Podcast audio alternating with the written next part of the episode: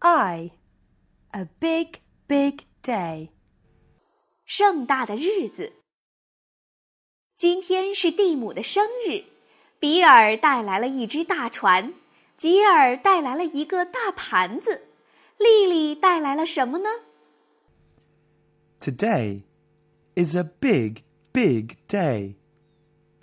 Bill brings a big ship.